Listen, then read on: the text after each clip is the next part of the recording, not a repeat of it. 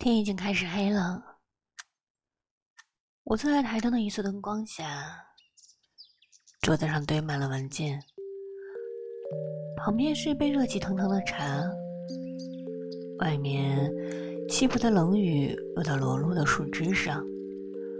我数着树枝后面院子对面的窗户，有一扇窗里发出温暖的橙色灯光，还能看见一个低着头的人的轮廓。那是另一个还在工作的人。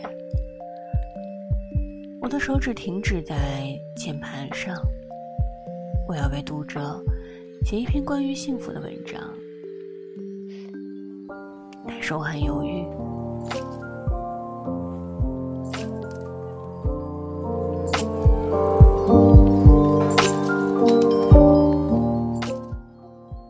幸福在哪里？在周身流淌着的血液里，在皮肤下厚厚的保护层中，还是在包裹脊神经的髓核里，在头脑中记忆的剪切板上，能找到幸福吗？如果它果真潜伏在那些过去的画面和感情背后，我又怎么能确定它是真实存在的？亦或幸福藏在世界的某个地方，等待着我们去发现？有没有这样一个地方，在我们凌乱、挣扎的心灵上留下印记，让我们甘之如饴？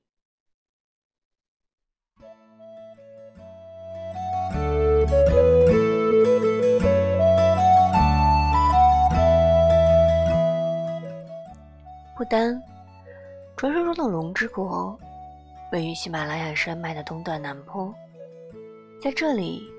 南亚次大陆所在的印度洋板块与亚欧板块南端不断相互碰撞挤压，地壳向上弯曲隆起，开满杜鹃花的山谷隐匿其中，宽阔积水的河流将石头打磨成光滑的绿松石色，松树林中耸立着堡垒的城墙。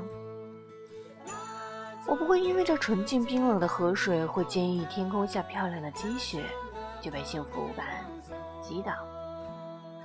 那隐约可见的山峦、散落山间的草甸和陡峭狭窄的隘口，确实让我惊叹不已。但最后，我依然保持住了冷静，拒绝沉迷在诡异的幻想中，哪怕是一瞬间也不行。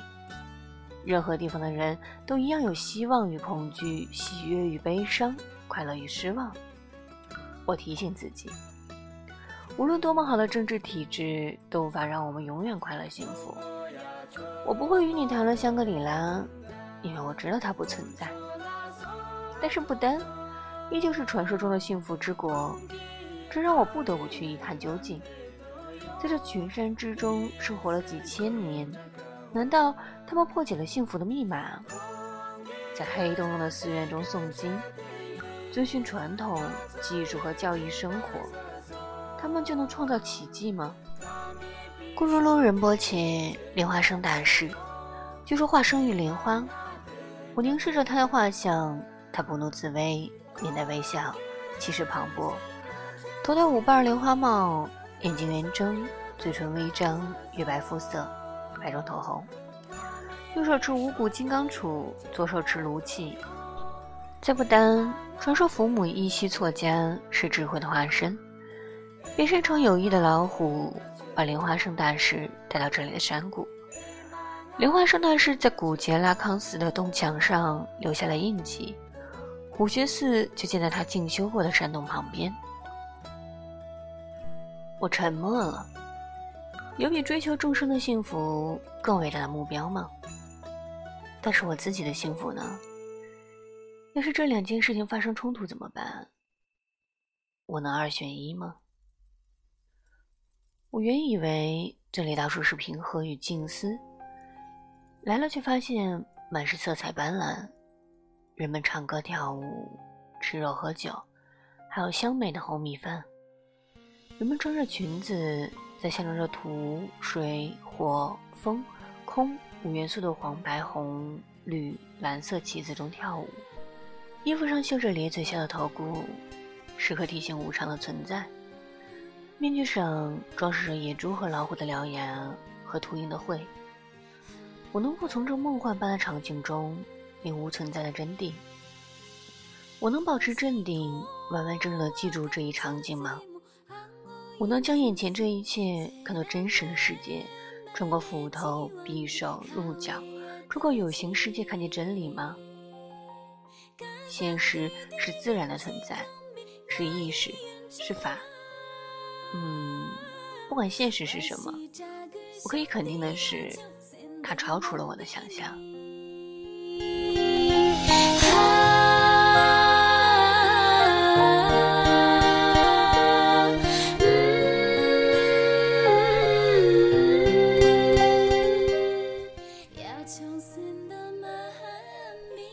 这里有宽阔的山谷，苍茫的大地，几何状的稻田，迷雾笼罩的山脉和高耸入云的地平线，有数不清的石头、转经轮、空荡荡的街道和恢宏的建筑。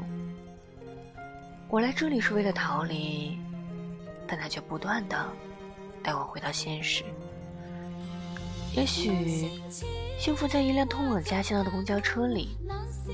而家里满是喜怒无常的亲戚朋友，我能在颠簸的公交车上找到幸福吗？或者，幸福在吃得饱饱的肚子里，在握过手里的余温里，在爱的纠葛中，还是在嫉妒的痛苦中？更或者，幸福躲在悲哀的影子里，在幸福的拍打声中，在欢乐、失落和痛苦的闪念之间？我是不是应该一日三省吾身，看的是幸福，是臣服，还是只是大脑分泌的多巴胺？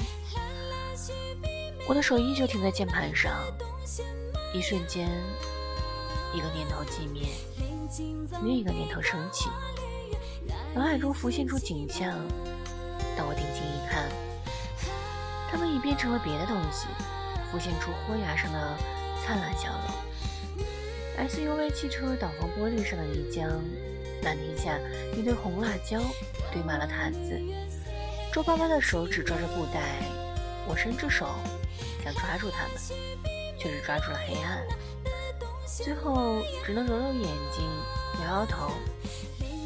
难道我走了这么远，只是为了发现自己早已经知道的东西吗？在幽暗广阔的森林中。我意识到自己不可能坐在虎背上飞向幸福，因为幸福已经存在，一直在那里。它就在闪烁的记忆、期望和恐惧里，在其他事情、复杂的、矛盾的、短暂的事情里存在着。在这一刻与下一刻之间的空气中，我写道：幸福在各处显现。